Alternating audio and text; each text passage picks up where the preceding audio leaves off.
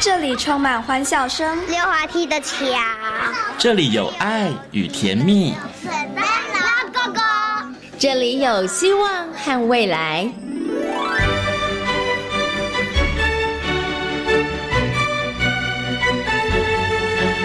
遇见幸福幼儿园，遇见幸福幼儿遇见幸福幼儿，遇见幸福幼儿园。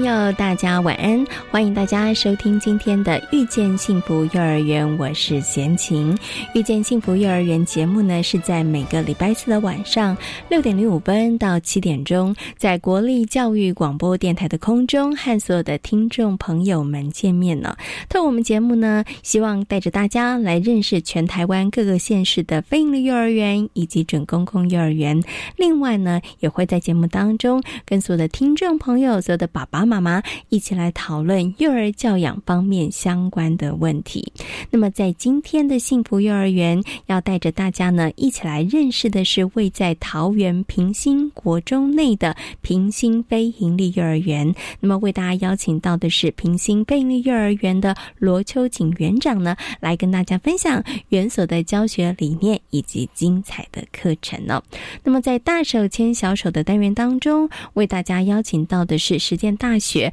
儿童家庭与幼儿发展学系的王慧敏助理教授，邀请王老师来到空中，跟所有听众朋友好好来认识一下主题教学法。好，马上就来进行今天的大手牵小手的单元。大手牵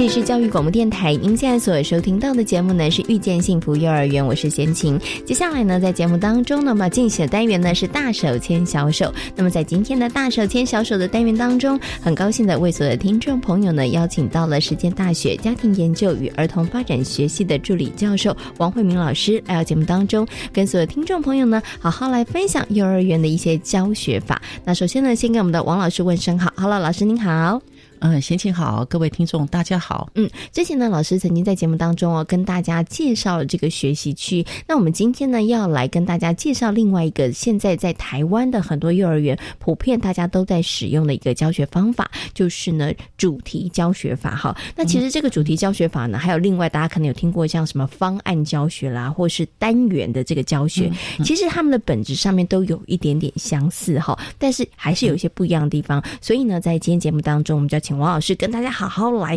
介绍这个哎主题或是方案或是单元的教学法。不过呢，我想是不是可以先请老师跟大家来谈一下啊？因为呢，其实我们先以主题教学法来讲好了。其实它主要运用的就是一个同整教学。这个同整教学，我觉得可能也是很多的爸爸妈妈、听众朋友这几年你可能常常会听到的。所以我想是不是可以先请老师跟大家稍微介绍一下这个同整教学，然后同整教学它的好处是什么呢？好。呃，那我首先先说明一下哈，呃，我们其实同整教学的话，它其实是跟我们的生活的连结其实是很强的。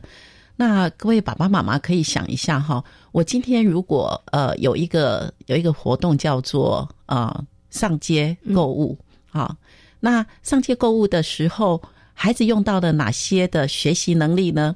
好，他可能比如说我今天买的东西多少钱？哈，是，哎，然后要找多少钱，或者是我要给多少？这跟数学有关，对，跟数学有关。嗯，那我去呢，我有可能要说老板，哈，然后我要买什么？对，我要买什么？嗯，对，那或者是最后会说，哎，谢谢老板，哈，等等的，语言有跟语言有关。那或者是说，他呃，人家在排队，好，然后现在比如说以 Seven 来讲的话，都会有社交距离，哈，没错，对，所以你要站在那个点点上面，你不能拿着东西就直接跑去柜台，是，所以那个学习可能是有关社会规范，嗯，好，或者是我们讲说是呃有关社会性的学习，是，好，那所以呃，我们很简单的一个购物，你其实你就可以看到，它可能包括了数学、语文、社会，哈，等等。的能力，嗯，那所以我们常常在说，呃，我们同整其实是来自我们在日常生活很多的时候，我们在使用能力的时候是同整的。我不会说我现在用的是数学能力、语文能力、社会能力等等的能力。好，那我们呃，之所以我们以往哈呃，为了要学习的方便哈，然后才会有说，比如说我现在在上数学课上数学，嗯，好。国语课上国语，社会课上社会，那像是所谓的分科，好，所以爸爸妈妈，你可能在有一些幼儿园，他还是在他的呃作息表或者是课表，就会有看到这样的一个什么时间上什么什么领域的课，那个就是所谓的分科。那我们刚刚也谈到说，我们在同整同整教学的一个理念，就是说，我们很多的时候的。呃，运用都是来自于一个整合的能力，所以我们要带给孩子的学习经验是一个整合的经验。嗯，好，所以我们所用同整的教学，那同整的方式就很多。好，像刚刚贤琴所提到的主题，就是一个很好的同整的方式。嗯，好，那在主题之下，它可能呃跟生活的连接，哈，就会比较。呃，尤其是跟孩子的生活经验的连结，会比较直接，而且会比较连贯。好，所以会从这样的一个主题同整，好，来把孩子的学习能力、经验整合在一起。那也希望他获得这些能力之后，未来他可以好实际的应用。所以我们讲说带得走的能力是好，所以主题用主题来同整是一个很重要的。我们现在目前。啊，我们幼儿园哈，尤其在我们的幼儿园课程大纲里边。哈，呃，非常去强调的。嗯，OK，所以刚刚老师呢把这个同整教学跟大家做了一个说明，可能跟很多的爸爸妈妈从小一直你可能念书哈所学习的方式不太一样哈。因为呢，爸爸妈妈可能从小开始，呃，幼儿园呐、小学啊，一路这样念书，我们都是使用分科教学哈。但是就像刚刚老师说的，分科教学其实你真的好难运用哈。你只有在课堂上写测验的时候，对 你才会用到那一个呃我学到的一些知识。可是像刚老师说的同整教学，他用一个主题，然后可是他很巧妙的，因为。我们在学校所学到的东西，最终我们还是要跟我们的生活结合在一起。它曾能够为生活所用。如果生活没有办法使用的话，其实我们就会遗忘它了。对，学习就会没有那么好的这个效果。对哈，所以运用这个主题教学的方式，就是呃有一个主题，然后跟老师有提到跟孩子的生活经验有关，然后我们把孩子他所需要的能力，就透过主题教学的方式，然后慢慢慢慢一点一点的去培养跟累加孩子的这个能力。哈是是的，老师刚刚有讲到这个主题教学呢，它其实简单来讲，我其实就有一个主题，对，然后这个主题跟孩子的生活经验有关，对。可是我想请问一下老师哦，跟孩子生活经验有关这个部分呢，其实。他可能有很多点呢，可能每一个孩子都不一样，所以呢，在学校里头，老师如果要进行这个主题教学的时候，要找那个主题的时候，他到底应该怎么找啊？因为班上有三十个孩子，可能有二十个孩子都不一样，或者是三十个孩子都不一样，所以老师他要怎么样来决定那个主题呢？我们主题来源其实还蛮多元的哈。那我们先从呃，如果把学校的形式力打开，好，那它就会有一些很固定的。时段的主题，比如说刚九月就会有开学，那很多的时候的主题就是呃学校好好玩是啊，或者是我的好朋友，就是认识认识小朋友，认识学校，认识老师。好，然后接下来可能十月就会有嗯国庆国庆日，那这有有的学校可能就会进行一个小主题，就是有关生日这个议题。嗯，然后接下来到年底。年底，像有的学校就会有一些的呃岁末感恩的活动，好，然后这时候可能就会有所谓的主题是比较是感恩的季节，是。那还有就是我们有的就会像年节，年节的话也会是一个很固定的主题来源，好像年节的话，呃，十月大概九月十月就是中秋节嘛，哈，然后到呃一月。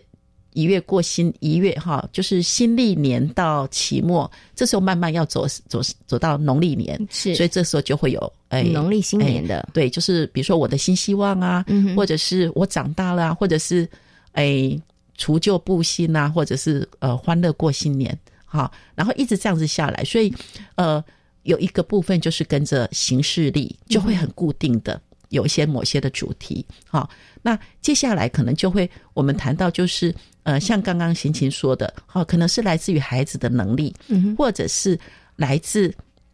呃，现在老师可能在呃孩子的呃游戏的过程，或者是在活动的过程，发现。孩子的某些可以值得往下发展的。哦，是。我举个例子哈啊，在过去我们在呃在桃园的飞鹰利幼儿园哈，那呃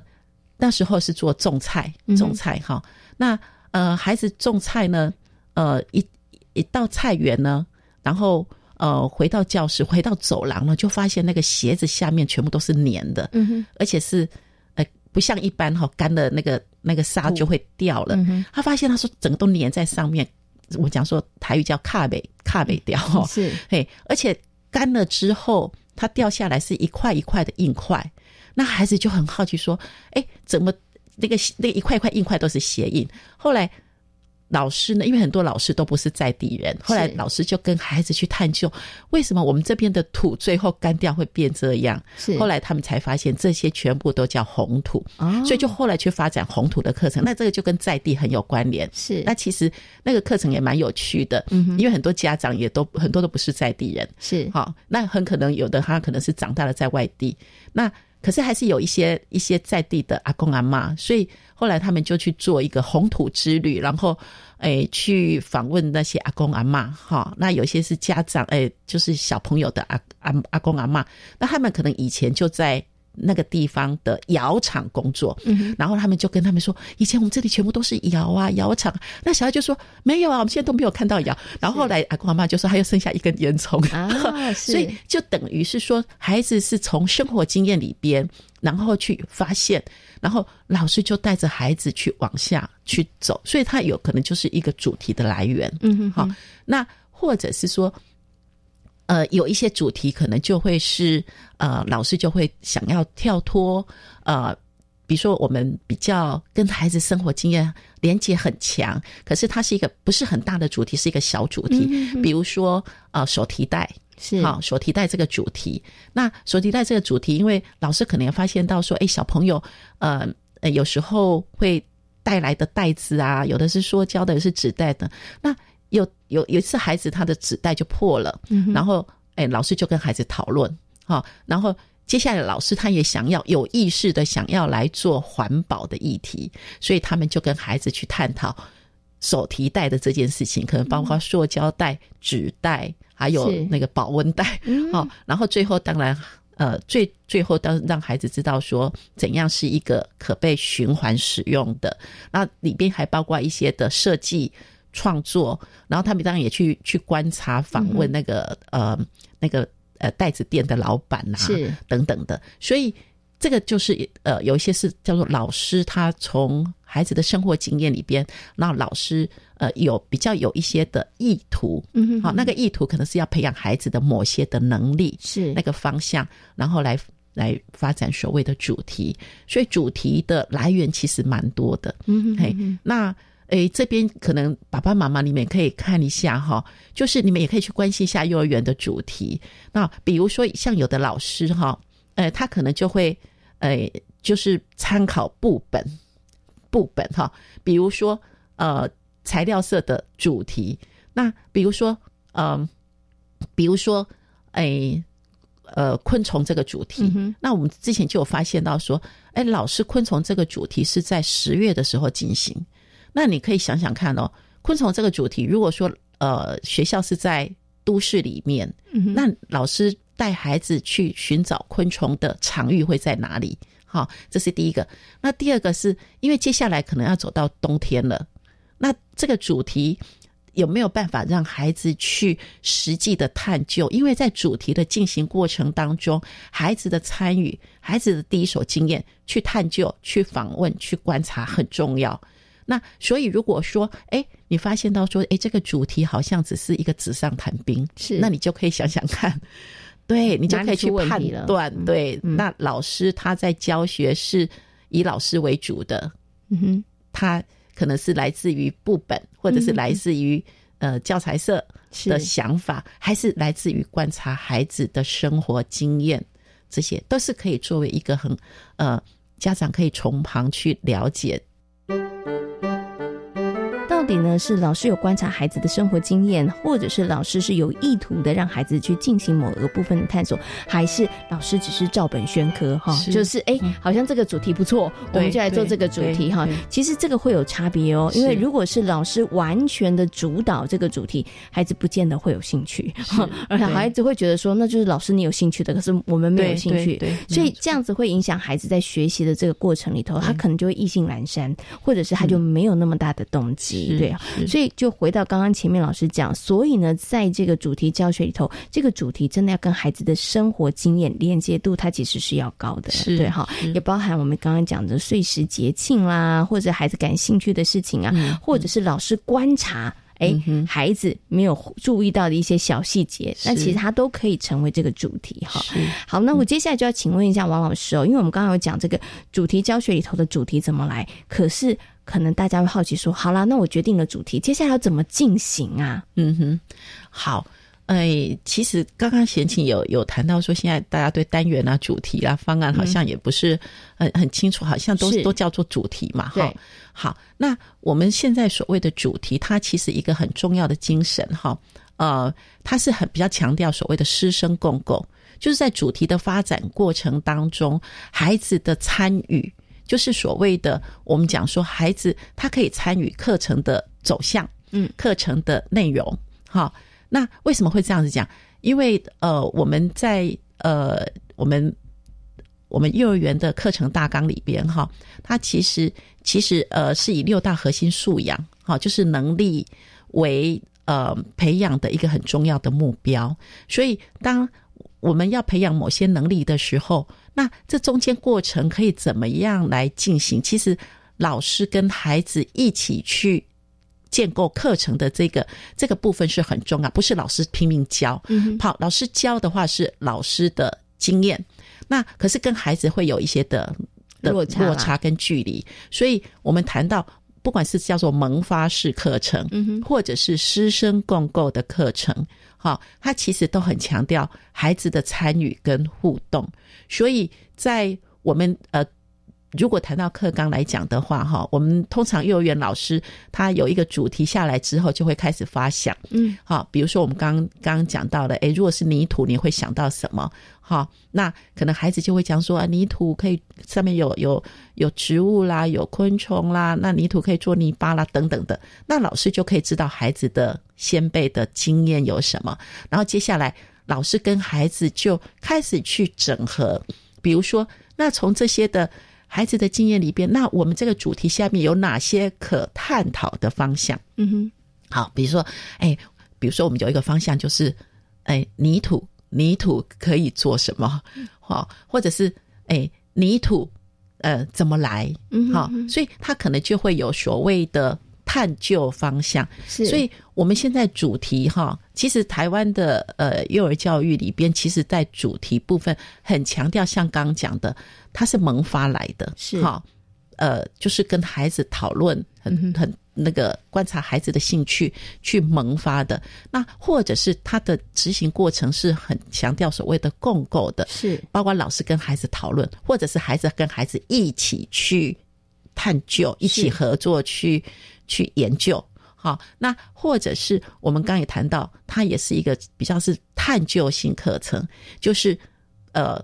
比如说我们刚刚讲的，哎，那泥土可以做什么？嗯，那。比如说，那老师可能就会跟你讲说：“哎，那我们学校我们要我们学校哪里有泥土？孩子可能就讲沙坑有有土啊，然后菜园有土，然后操场有土，哪里有土？那接下来我们就说，那我们把土都哎小朋友分组，对不对？嗯那你们要不要去研究看看这些土全部拿回教室？我们来大家来研究看看这些土，哈，它的性质有没有什么不一样？是，然后接下来。加上水呢，会不会有不一样？嗯，然后接下来哪些土是可以拿来种植的？所以孩子他可能要去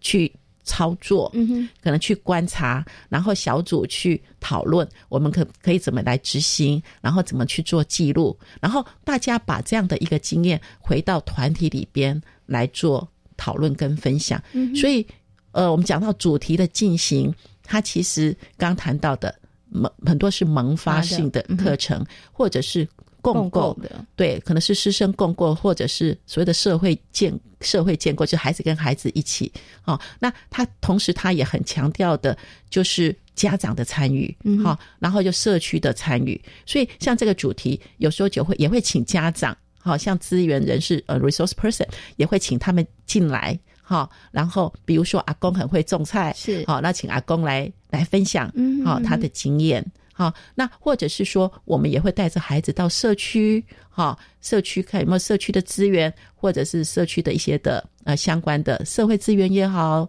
地理资源也好等等的，所以在执行的过程，不是都是不是坐在教室听老师讲，而是他其实是我们讲说是。经验性的课程。是。好，让孩子他是要去探究的，要跟人互动的，然后他可能会用很多元的方式去做记录，好，然后他可能也会用呃语语，如果以语言的部分，他可能要跟人家沟通，那要去访问人家，他也要去呃设计我要怎么去访问人家，是。好，然后要把访问人家的东西我怎么记下来，好，他可能就要发展自己的呃记录方式，所以包括语文也好。跟人家社会合作也好，那或者是，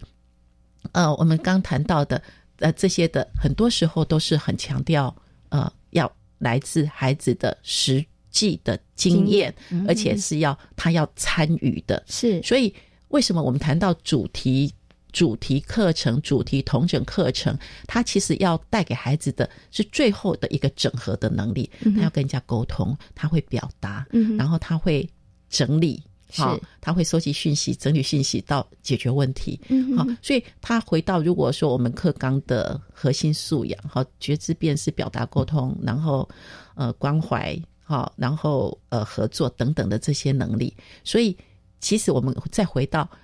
呃跟爸爸妈妈，其实要强调的就是主题进行的时候，不是老师。在上面说对，然后坐在教室听老师说，他其实是要很多实际的与人互动，嗯，与周围的人互动，好，然后很多时候也会跟在地有一些的连接，哦。现在大家晓得了，因为可能有的人想说啊，我知道老师找了一个主题之后呢，我们怎么样来进行课程？就是老师找好多的资料，然后跟小朋友来分享。对，这可能是传统的方式。是对，但是在现在在幼儿园里头，我们所推动的同整的主题的教学法里头，是老师跟小朋友一起来讨论。那你对于这个部这个议题的什么部分有兴趣？那你觉得我们怎么样可以来研究？怎么样可以更加知道这个部分的相关知识？就像刚老师说，他就可能有好多延伸不同的。这个学习的方法，对，有的是去采访，有的是去搜集资料，对对，有的是可能是实做看看，对，那其实就是透过这些很多元的手法，其实孩子的参与，其实他就会被带动了。那孩子在这个过程当中，他当然就会被就会学习，然后会累积一些能力。对，那刚老师讲最后的时候，当然对于孩子来讲，我觉得对孩子来讲，他不可能不觉得他是在学习。他可能觉得他像是一个侦探，他可能在探究某些事情。对对，对他来讲这是有趣的，是好玩的一件事情哈。可是，在无形当中，他其实也学到了很多。对对，没有错，没有错。所以现在其实，在幼儿园的课程很多是是相当精彩的。嗯，对。如果真的非常好玩的，对，很好玩，很好玩。所以爸爸妈妈可以呃上。呃，教育部的网站其实很多很棒的分享在上面，是就是有好多的学校，他们真的发展出很多很具有特色，然后真的会出乎你想象的一些主题课程了。对，像前天曾经访问一个呃幼儿园小朋友呢，为了要骑脚踏车这件事情，然后哎。他们是玩这个跳绳这件事情，他们还发展出了这个跳绳的考照制制度，我觉得非常的厉害哦。小朋友他们是主考官，而且他们还设计了考试规则，对对对，没有错。这个我觉得就是主题教学里头，我觉得很精彩的地方，因为每一个不同的班级，就算同一个主题，你会发展成什么样子？也都不一样，对对，好，就非常的就是互动来的结果不一样，对，真的非常非常的精彩。好那，今天呢，其实呢，王老师呢，先跟所有的听众朋友呢介绍这个主题教学哈，为什么他现在会成为在台湾很多的幼儿园也算是我觉得在教学上面的一个很大众、一个主流的原因哈。对，因为它真的就是一个同整教学，然后可以多方面的培养孩子的能力，而且他教学的方式非常的灵活，对孩子来讲就像游戏一样，是充满着乐趣哦。对，好，我们今天呢也非常谢谢呢王慧敏老师在空中跟所有听众朋友所做的精彩的分享，谢谢王老师，哎，谢谢贤青，谢谢各位听众。我是陈建仁。Omicron 病毒株传染力极高，但多数传染者都是轻症或无症状，这是危机也是转机。施打三剂疫苗可以减少死亡率超过百分之八十五，高危险群还要再打第四剂。有症状的人一定要早期检查。政府已备足医疗能量，让有需要的病人得到妥善照顾，度过这波疫情，台湾就能迎向正常生活。有政府，请安心。以上广告由行政院与机关署。提提供古典音乐很好听，好听就好。歌剧不知道在唱什么，不听也没关系，不可能每一个都品尝。但如果有一个节目试着把艺术歌曲做个介绍，你要不要听听看？说不定就跟古典音乐结了缘。生命就应该浪费在美好的事物上。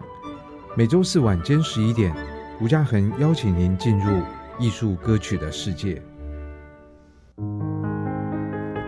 海洋教育推手奖即日起增建到七月十一号。是的，这是为了表彰推动海洋教育的团体、个人、地方政府及课程教学团队，鼓励民间资源挹注，凝聚各界力量，携手深耕海洋教育。欢迎政府机关及各级学校踊跃推荐相关资讯，请上网搜寻“海洋教育推手奖”。以上广告是由教育部提供。台湾弦乐团，我们都在教育广播电台。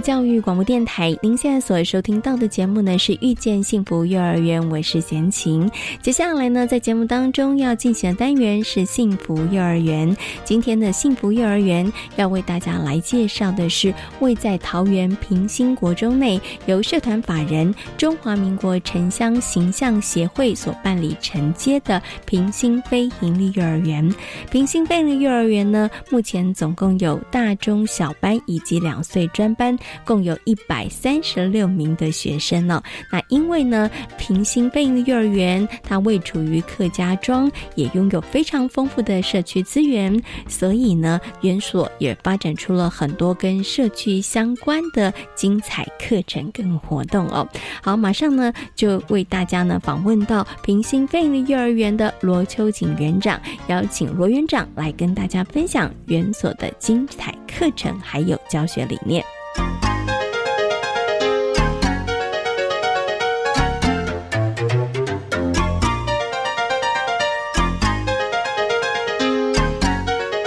是教育广播电台，您现在所收听到的节目呢是遇见幸福幼儿园，我是贤琴。接下来呢，在节目当中呢，我们要进行的单元呢是幸福幼儿园。那么在今天的幸福幼儿园呢，要为大家来介绍的是平行非营利幼儿园。那平行非营幼儿园呢，是由社团法人中华民国城乡形象协会来承接办理的。那很高兴的在今天节目当中呢，为大家邀请到的是平行非营利幼儿园的罗秋瑾园长呢，来到节目当中，跟所有听众朋友友一起来进行分享。首先呢，先跟我们的罗园长问声好，Hello，园长您好。你好，主持人您好，各位大家好。是平心配力幼儿园呢，成立到今年二零二二年呢，其实已经三年的这个时间了。那它位在的这个平心国中内哦，所以我想是不是可以先请园长跟大家稍微来介绍一下我们平行费利幼儿园它所在的位置，然后还有我们的一些硬体啊周边的这个环境，先跟大家来做一点分享说明。好，是的。呃呃，平行非营利幼儿园在设立在国中里面，就是平行国中里面，因为平行国中目前因为少子化的关系，所以他们的空间剩余的教室，所以试出呃部分让我们幼儿园来使用，呃，使这个空间更活化，然后教育更活络。那幼儿园在呃平行国中的内部，它有设立一整栋的一个呃幼教的教室。虽然楼上也有国中的呃小朋友，但是基本上是分流的。是，所以在环境上面呢，我们的教室的使用非常的方便，而且也很独立。那至于在整个空间的规划上面呢，从去年开始，呃，国中也试出了部分的善意，在我们幼儿园的前面有一大块的空地，我们把它整建，呃，整为整个呃幼儿园的游乐场，作为幼儿园专属使用。然后旁边的营露营区呢，我们也做一些活化空间，然后也做一些国中跟幼儿园都可以使用的一个。戏剧舞台，所以在整个国中的呃战役的呃试出之后呢，我们的幼儿园的整个环境使用呢，也比一般的幼儿园更好、更加，然后也更适合小朋友的活动，这样。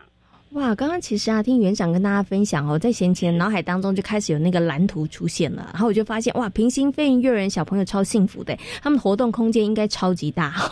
是的，是的。然后您刚刚有提到了，还有一个在呃园区的前方的有一个这个专属的游乐场，然后旁边呢还有一个呃露营的。原来露营的这个场地，但是现在是一个呃国中跟幼儿园都可以使用的戏剧舞台哈，哇，光听起来我觉得就很吸引人。我想是不是可以请园长跟大家呢，就这个专属的游乐场的部分跟大家分享一下？因为刚刚园长啊在访谈前有跟贤婷说，哎，这个可是我们大家用尽脑筋，我们在绞尽脑汁，然后我们来设计的哈。所以在这个呃专属的游戏场里头，它有什么一些比较特别特殊的地方吗？呃，是的，是因为这有这个游戏场的诞生，当然也归功于我们老师跟小朋友，还有我们的家长一起努力。呃，这也呃是市长的一些德政，因为市长在我们的围墙外，现在在呃已经完工的一个乙未宝台公园。那时候公园在整个呃建构的时候，其实小朋友有在看。哦，这么多的挖土机，这么多的呃那个工程车进进出出，所以其实小朋友也期待我们自己是不是有一个游乐场。那因为我们的家长里面呢有呃一些比较有利的人士，所以经过有利人士的奔走，再加上呃我们平镇区的议员黄议员黄静平议员的努力，然后黄静平议员帮我们奔走，然后呃主导了一些经费之后。我们跟小朋友一起来画设计图，他们希望我们的游乐场里面有些什么样的东西，然后我们跟着建筑师一起来。所以在去年经过八个月的努力，在去年我们就完工了我们的游乐场。今年呃通过呃 SGS 的检验之后，我们已经正式启用。所以整个游乐场的建构是跟着我们的小朋友的想法跟努力一起做。那呃基本上上面有一些比较。小朋友喜欢的就是我们的沙坑地地那个沙坑的地区，还有我们的呃游乐设施。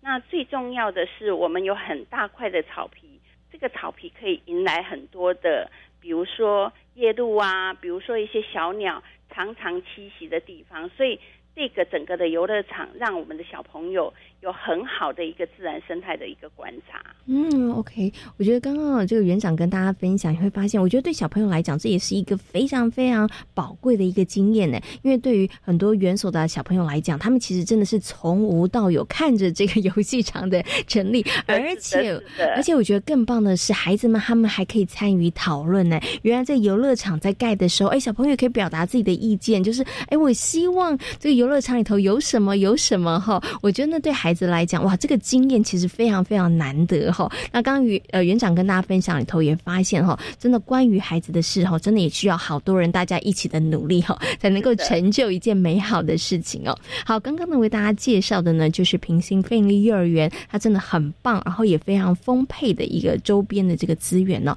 那其实我知道，除了刚刚我们介绍的一个环境之外，其实平行费力幼儿园呢，跟我们的社区。互动其实也蛮密切的，所以是不是在这个幼儿园的周边，其实社区的资源其实也是非常丰沛的呢？呃，是的，我们因为我们的呃，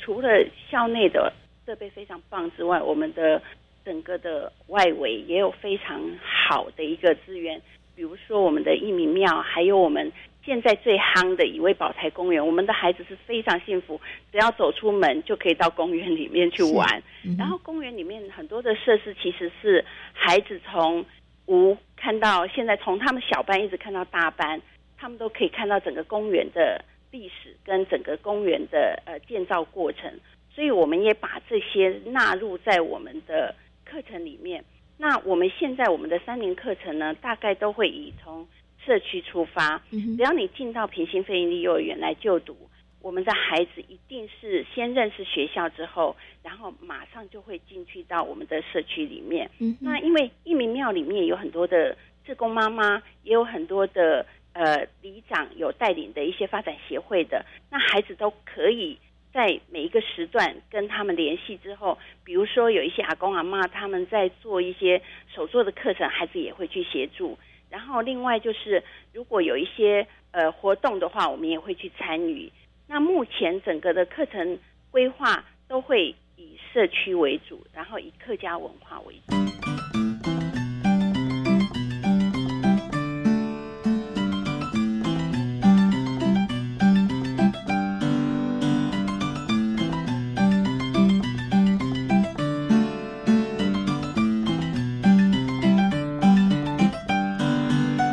刚好我们周边拥有这样子的一个环境跟资源哈，所以呢，当然我们一定要跟课程来做一个结合。所以刚刚园长有提到了，我们的课程呢就会以社区还有客家文化为主哈。那其实，在访问前，我有这个偷偷先问一下园长说，哎，园长，那这个社区的课程啊，连幼幼班的小朋友也要吗？他说。当然，幼幼班的小朋友也一起来参与哈。对，好，所以我想接下来就要请园长跟大家分享哈，就是可能不同的呃幼幼班、小班、中班、大班哈，我们怎么样在平行飞力幼儿园来进行这个社区的课程呢？基本上，我们整个的建构，呃，我们的幼幼班的课程呢，当然一开始可能都是一些保育上面，然后去让他们做训练，是，就是慢慢的学的概念。那当然。另外一点就是说，等到他们够大，然后也够稳定的时候，我们也会跟着哥哥姐姐一起来做，就是文化的课程。那这个部分呢，就是看他们的成熟度之后，我们会再做后面的设计。我们先谈的是我们大班的课程，是我们一般呃大班的课程呢，我们的社区一定是走。呃，因为他们已经有一些旧经验了，所以我们会以客家的建筑为主。就是说，客家有多少建筑，比如说义民庙，他们看过之后，也会以为宝台公园里面也有一些客家圆楼的一个部分呢。所以我们会借有一些客家的建筑呢，在我们的学习区里面做一些比较大的搭建。因为孩子大班的孩子的能力够了，所以他们会从很基础的建构一路搭到。可能在我们的建构区里面，可能有一个客家园楼的诞生，或者是义民庙的一个，所以到入入我们的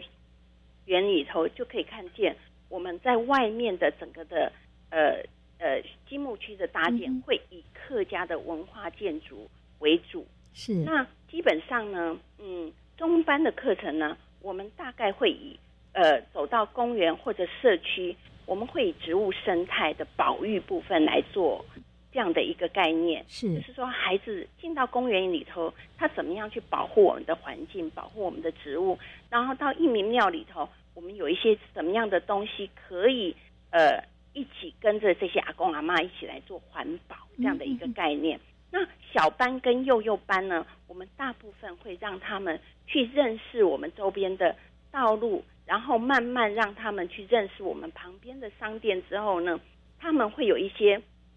概念，比如说买卖的概念呐，或者是呃现在很流行的 f o o Panda 送货的一个概念，是让让这个交通安全或者是他们本身的安全进到我们的一个教学里面。所以我们大概在小中大的一个概念，整个社区的呃教学建构大概就是这样的一个来建构。哇，刚刚园长跟大家分享里头，我发现了一件事情哎，虽然呢，刚刚闲情的事情园长来跟大家分享哈，就是在平心飞行幼儿园从幼幼班一直到大班，我们怎么样进行这个社区的课程。可是大家有没有发现，在园长分享的过程当中，我觉得他们不止走入社区，其实他们也把社区跟其他的部分做一个串联。比如说大班，它可能就跟建筑有关，跟客家文化有关；然后中班呢，它跟生态有关哈，这又跟科普知识有关。然后呢，小班的小朋友呢，呃，可能跟生活经验那个连接度又更强一点了哈。哇，因为原来呢，其实这个课程本来在幼儿园里头，它的课程就不是一个单独的，它常常都是一个同整的。然后呢，其实是在好多看起来是一个课程，但是它可能连接了好多好多不同的这个面向哦。所以刚刚的园长跟大家分享的是平行飞人幼儿园进行的这个社区的课程哈。那刚刚园长在介绍大班的时候，也有提到这个客家文化了。那我们刚有说到，在课程当中，社区跟客家文化也是一个很重要的一个方向哦。所以我想接下来就请园长跟大家再来谈一下关于客家文化的部分，因为我们刚好听到大班的小朋友，我们知道他们怎么样在这个了解社区，然后接触客家文化。可是像中班小朋小班的小朋友，或是幼幼班的小朋友，怎么样让他们可以呃接触到这个客家文化，然后又怎么样我们把这个客家融文化融入在课程当中呢？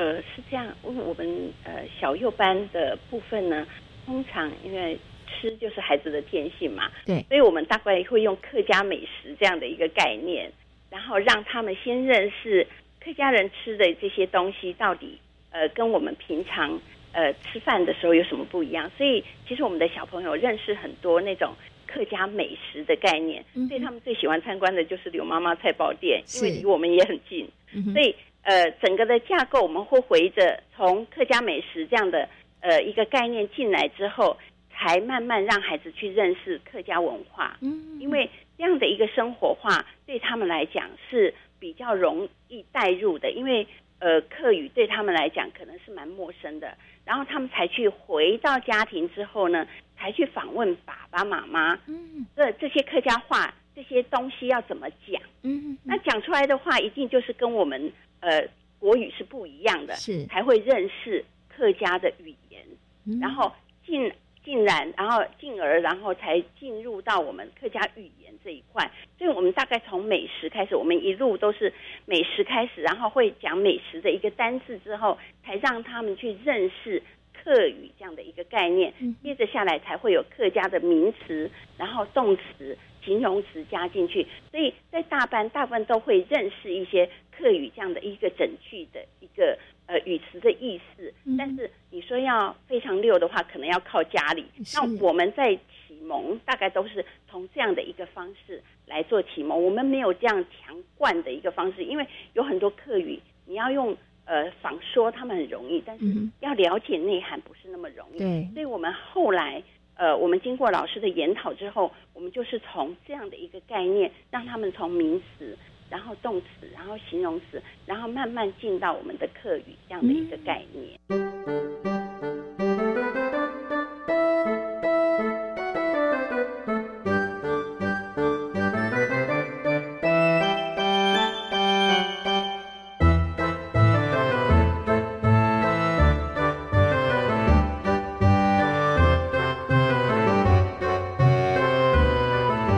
觉得刚刚园长跟大家分享，就好像一个很棒。我觉得对于一个认识文化的一个历程哦，尤其真的对于小小孩来讲，小朋友来讲，你真的一定要先吸引他们的动机啊。对对对。如果他们没有动机，他们会觉得这件事跟我没有关系，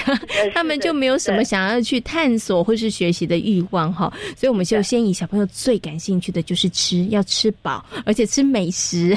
对对对。先从这个部分上面，哎，吸引了孩子的注意力，或是孩子的。兴趣，然后再慢慢一步一步，像刚刚园长跟大家分享，看老师们好厉害哦！老师们连我们应该先讲动词，还是先讲名词，还是先讲形容词，其实老师们都有盘算过的 哈。因为对，因为这个都跟孩子他的认知啊，跟孩子他能不能够接受，其实有很大关系。为什么形容词放在后面？因为形容词它比较抽象。是的，对，我们要先从比较。具体的部分，让让孩子来知道哈。我觉得幼儿园老师真的很厉害，真的方方面面在这个教学上面都要考量到哈。可是我们刚刚哦谈到了呃，不管是社区的客家建筑啊，或者是到公园认识植物生态，或者是从客家美食开始，然后了解客家文化，大家一定都想说哦，那我知道了。平行费力幼儿园他们平常上课的时候，应该进行了非常多的主题式的教学哦。然后好像我们刚刚提的每一个都是不同的主题哈。可是事实上呢，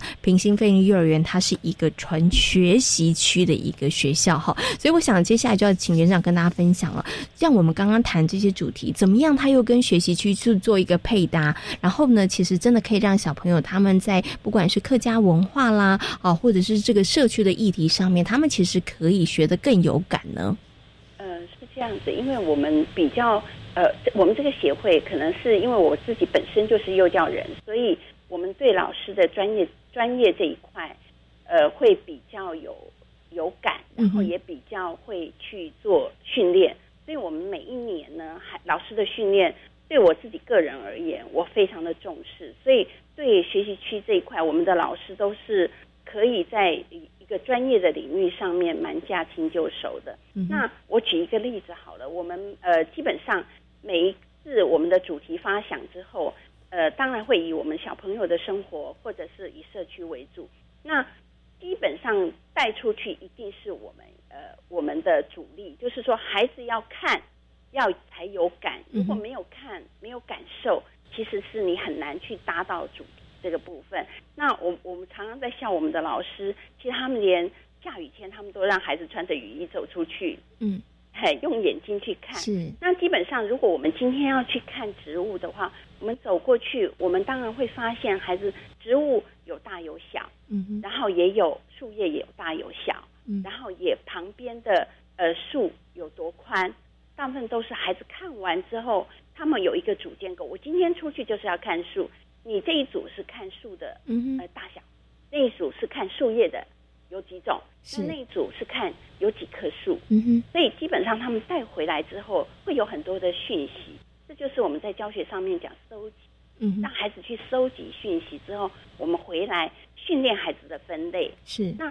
看树叶的那一组，他可能会呃有很多种讯息。那有人他会看大小树叶，有人会看叶脉，有人会看长的短的。嗯，所以如果他们分出来，我们会觉得哎，数学区很适合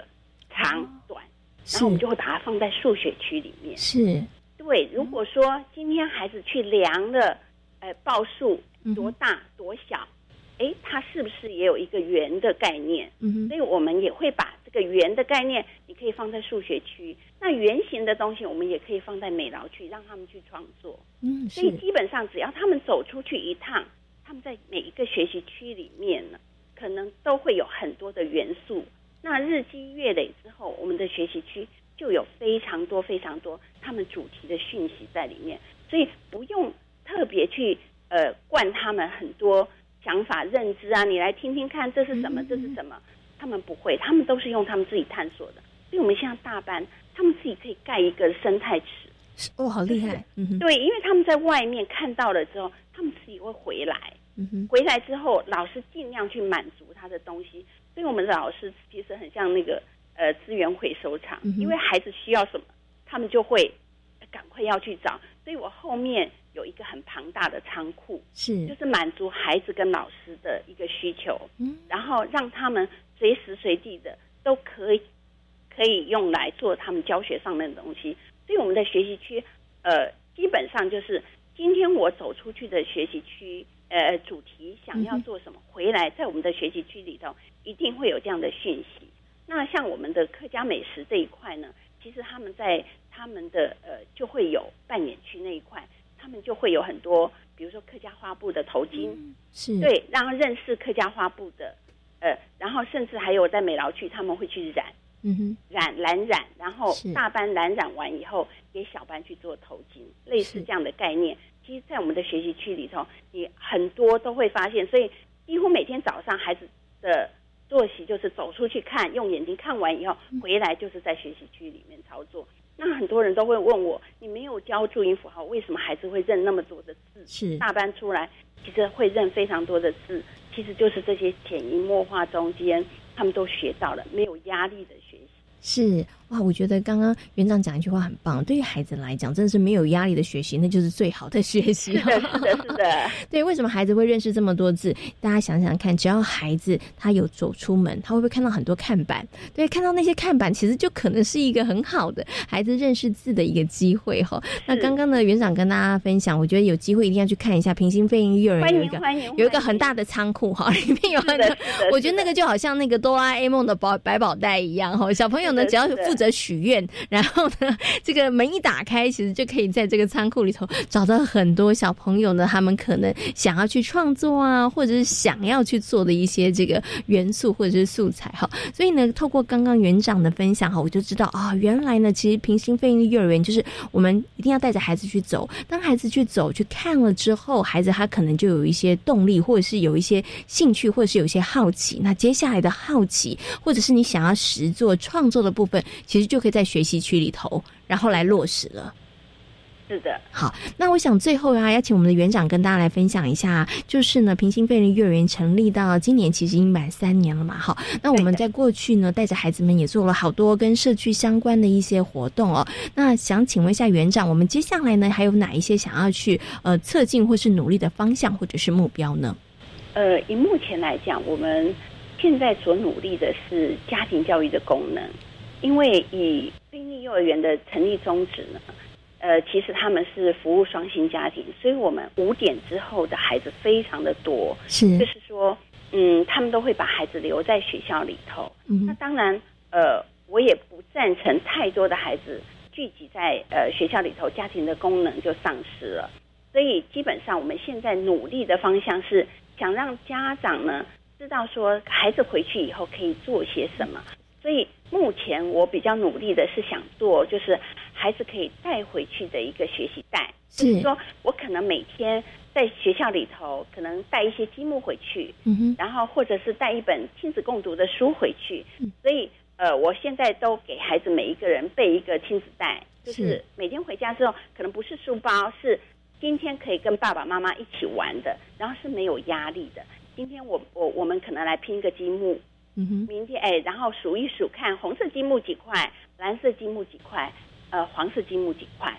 我们可能还是会有一些任务带回家。那如果爸爸妈妈没有空陪他们玩，他们自己可以完成，但是爸爸妈妈可以共同来检视。那亲子共读是我们自己有设计亲子共读的一个呃，就是一个本子，也是亲子共读本。然后我们也会带。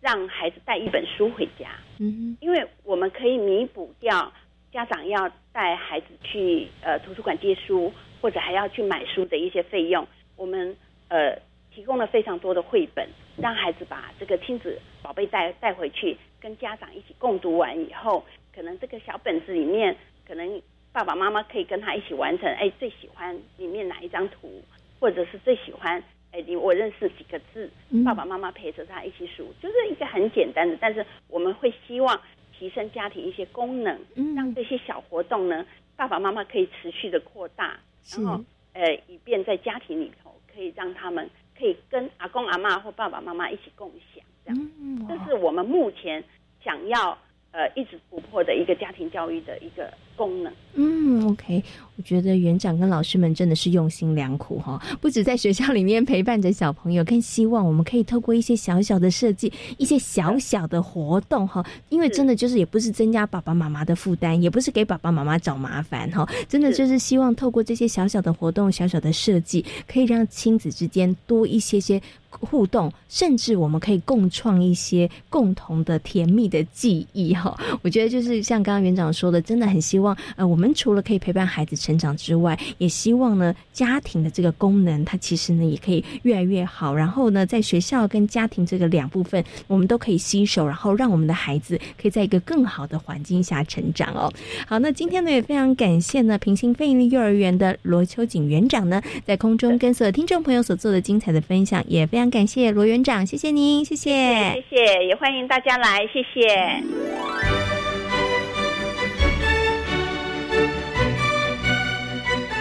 在今天遇见幸福幼儿园的节目当中，为大家介绍了平行费力幼儿园，同时呢，也为大家邀请到了王慧明老师，跟大家谈到了主题教学法。也希望呢，所有的听众朋友喜欢今天的节目。感谢大家今天的收听，祝福大家有一个平安愉快的夜晚。我们下周同一时间空中再会，拜拜。